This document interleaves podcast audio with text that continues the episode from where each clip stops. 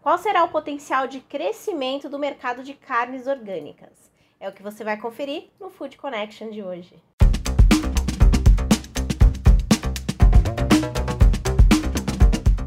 Começando mais um Food Connection, um programa para toda a cadeia de alimentos e bebidas. Eu sou Ana Domingues e hoje a gente vai falar sobre o mercado de carnes orgânicas. Mas antes da gente começar, eu já queria pedir para você se inscrever no nosso canal, ativar as notificações que toda semana a gente tem um programa novo aqui para te ajudar a melhorar o negócio. Para falar sobre esse crescimento do mercado de carnes orgânicas, né, segundo dados do IPEA, de 2000 a 2017, o crescimento médio anual dessas vendas no varejo de produtos orgânicos né, no mundo foi superior a 11%. Olha a oportunidade aí. No mercado de proteína animal, o conceito também vem crescendo e trazendo grandes oportunidades, tanto que nas grandes redes de supermercados é muito mais comum a gente encontrar as carnes orgânicas nas prateleiras. E para a gente entender um pouco mais sobre esse cenário, eu queria compartilhar com vocês aqui para iniciar o nosso programa a conversa que eu tive com Marcelo Soares, que é diretor de marketing das marcas BRF, que acabaram de lançar pela linha Sadia uma linha de frango orgânico. Ele contou como que, tem, como que foi essa, esse lançamento e trouxe aí alguns insights de mercado. Vamos conferir.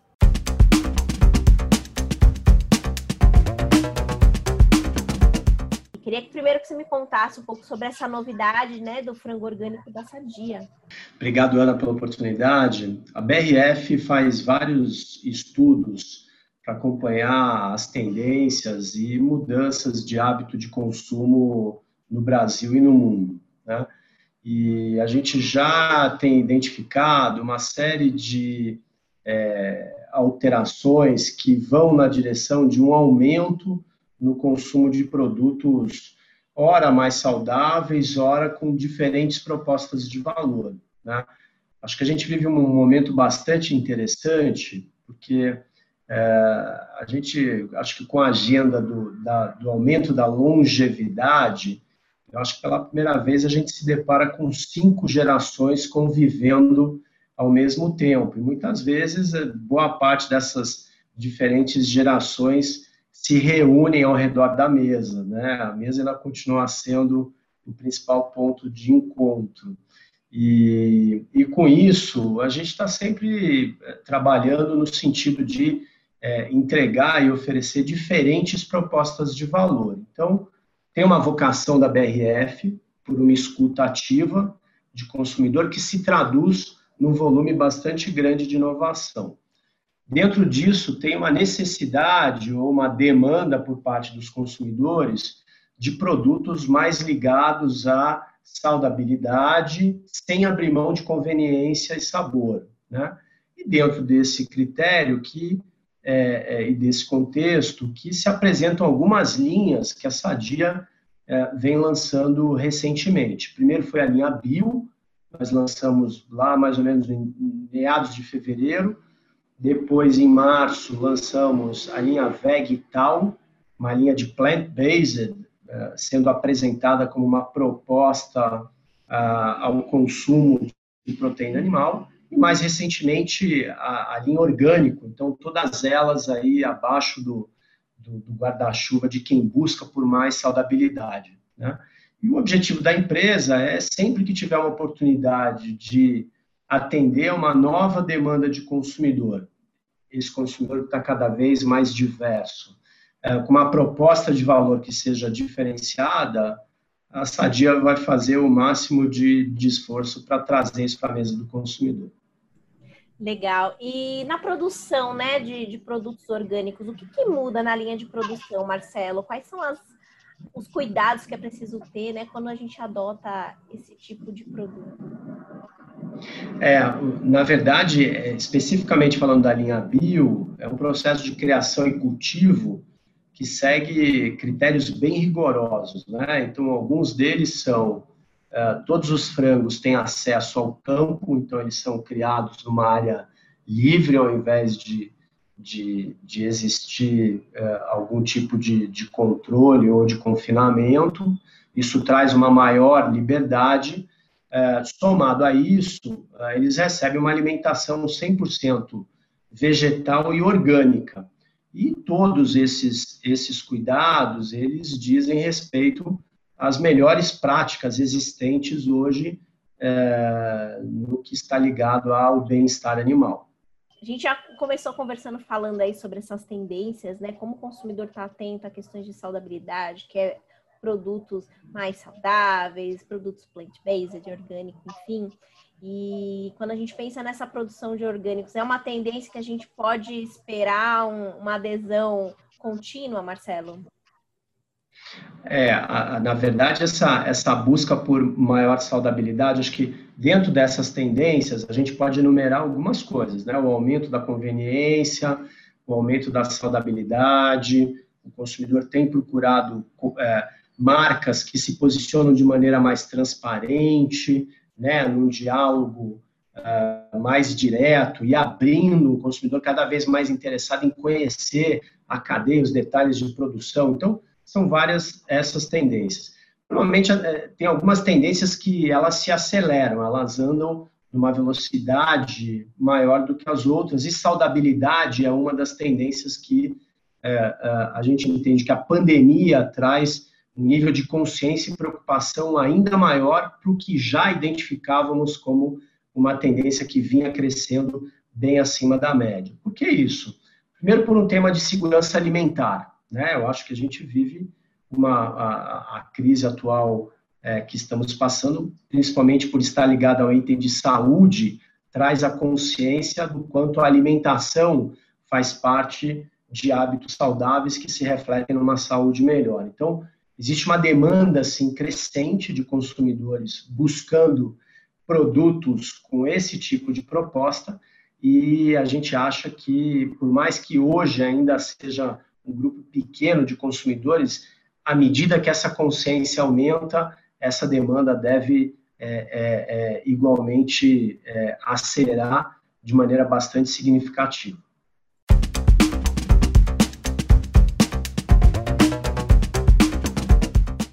Também falei com o Reginaldo Morikawa, que é diretor superintendente da Corin, que contou como tem sido esse desempenho durante 2020, né, da venda de carne orgânica. Trouxe aí algumas informações bem bacanas sobre essa categoria. Vamos conferir.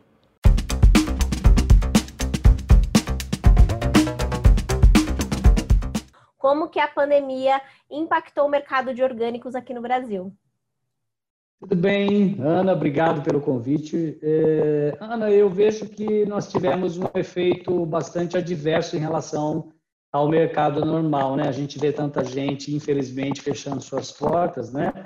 E muitos segmentos de mercado ainda nem reabriram. Aqui em São Paulo, as feiras de artesãos não podem funcionar ainda, né? Então, tem uma série de situações que a gente está vendo. Mas no caso do, dos orgânicos em si, nós tivemos uma, um, um, ótimo desenvolvimento, um ótimo desempenho. Né? De março para cá, a gente acredita que as lojas Core eh, no varejo tradicional, elas cresceram é, pelo menos, tá? vou falar de uma média, estou fazendo a conta de cabeça, uns 40% acima. Teve picos de até 130% em março, depois foi fazendo uma recomposição, mas ainda ficamos 40% acima do ano passado, do mesmo período. Então, no varejo, né? Já o atacado ele sentiu um pouco. Eu acho que as lojas que não são tão especializadas quanto as lojas Corim são, que são lojas especialistas em orgânicos, eu, eu vi um, uma. Agora ela já está caindo, nós estamos cerca de 10% somente mais alto do que o ano passado. Né? Então, eu acredito que no varejo convencional, em relação ao orgânico, tivemos aí um crescimento menor certo? E o, e o consumidor ele está mais atento, ele está buscando mais o produto orgânico. Como que vocês têm percebido o comportamento do consumidor, Reginaldo? Olha, primeiro que assim a Corin ela, ela foi inspiradora e é hoje uma formadora de opinião não só do consumidor, mas também das marcas, sabe, Ana? E a gente percebe grandes empresas seguindo o caminho da gente, lançando produtos, né? E essas grandes empresas, maiores do mundo, que estão aqui no Brasil, é um orgulho para a gente ver que eles aderiram isso.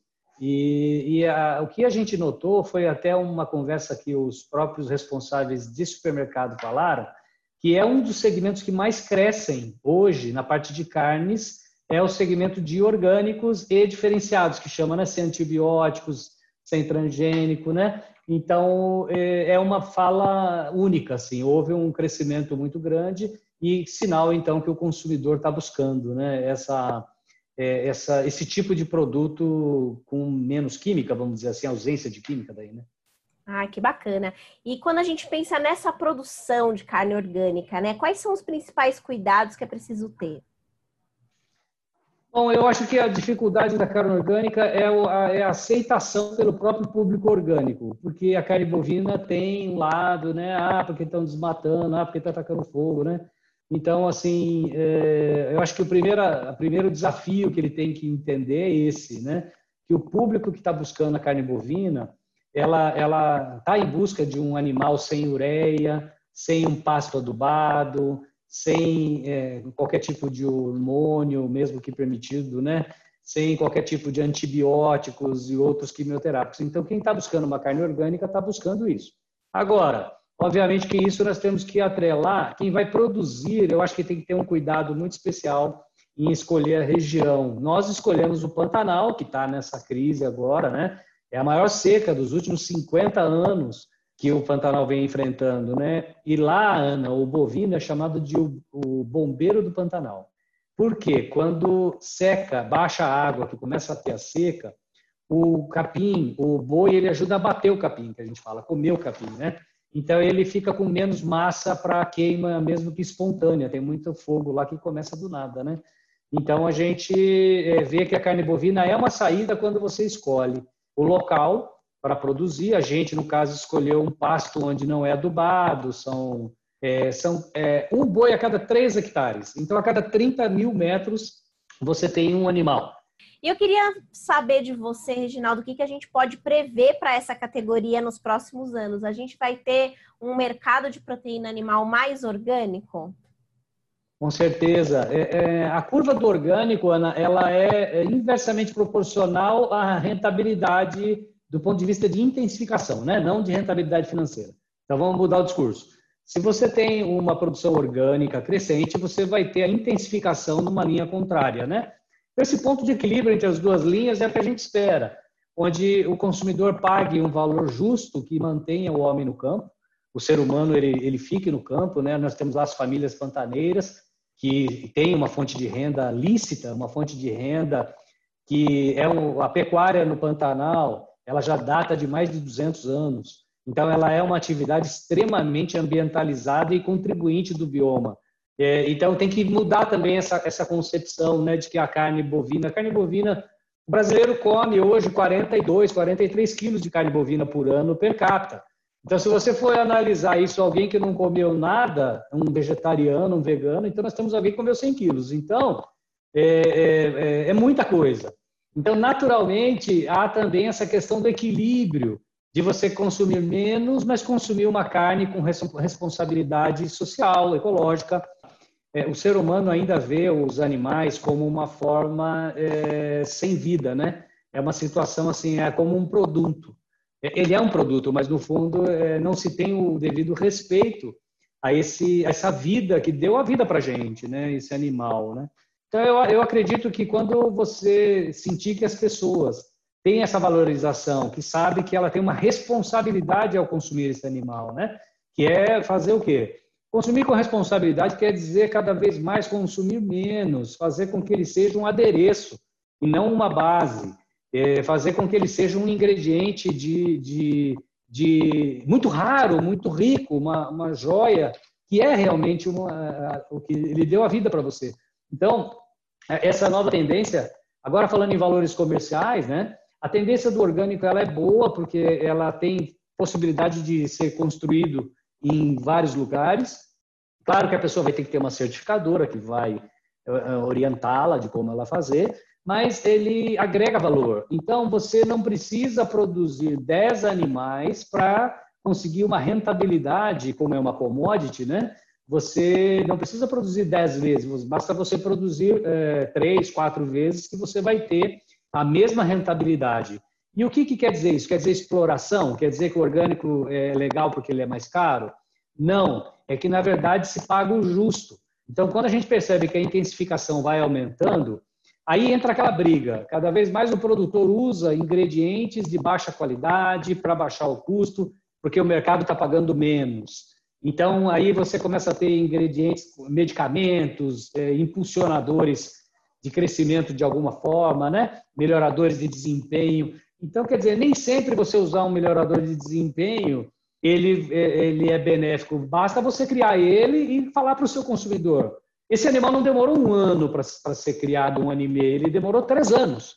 Então, é como um vinho, é como uma cachaça, é como um uísque. Você não consegue vender um uísque de 12 anos e no mesmo preço de um uísque de 4 anos. Então, assim, esse ponto que a humanidade tem que chegar, não é que o orgânico é caro e por isso ele afugenta as pessoas ou tanana. É que, na verdade, o que a gente tem é que o cuidado com esse animal, o crescimento dele de forma natural, ele vai expressar dentro dele toda essa felicidade, né?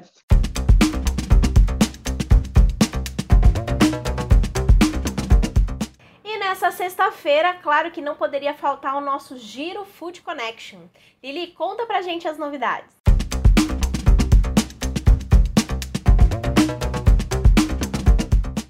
Oi, Ana! E voltamos com a nossa programação normal por um curto tempo, porque semana que vem nós temos mais uma semana especial com conteúdos inéditos na nossa plataforma Experience. E a Marfring, maior fabricante global de hambúrgueres e segundo maior produtor de carnes do mundo, assume o compromisso de melhorar o bem-estar animal em suas atividades até 2028. Após uma recomendação da Proteção Animal Mundial, uma organização conhecida pela causa do bem-estar animal, a Marfring adotará práticas de manejo que buscam melhorar a qualidade de vida animal. E a PIF-PAF Alimentos está apoiando o projeto Estimulo 2020, que levará até 100 milhões em crédito para pequenos negócios de Minas Gerais. O objetivo do programa é oferecer um suporte financeiro a parceiros que tenham sido diretamente prejudicados pela pandemia e para esses pequenos negócios manter as portas abertas e garantir os empregos. A companhia já iniciou a liberação dos recursos que irão beneficiar preferencialmente operações do setor de serviço e comércio, que tenha tido uma receita mensal de 30 a 400 mil antes da crise.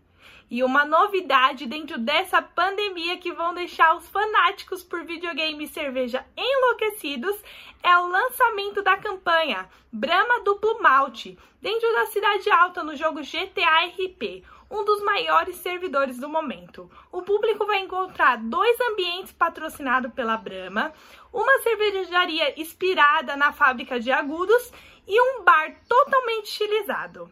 E o nosso Giro Food Connection chegou ao fim, mas semana que vem tem mais. E não esqueça de seguir as nossas feiras nas redes sociais, se inscrever aqui no YouTube e acompanhar o nosso canal de conteúdo, que é o foodconnection.com.br. É com você, Ana.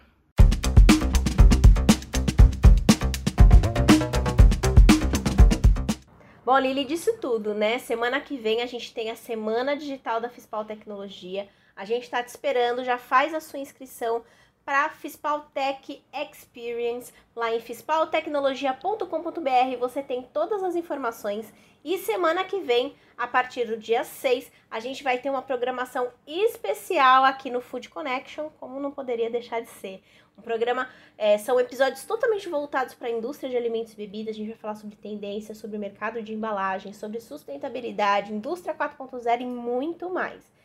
Fica ligado, se inscreve no nosso canal e semana que vem eu te espero aqui. Até logo!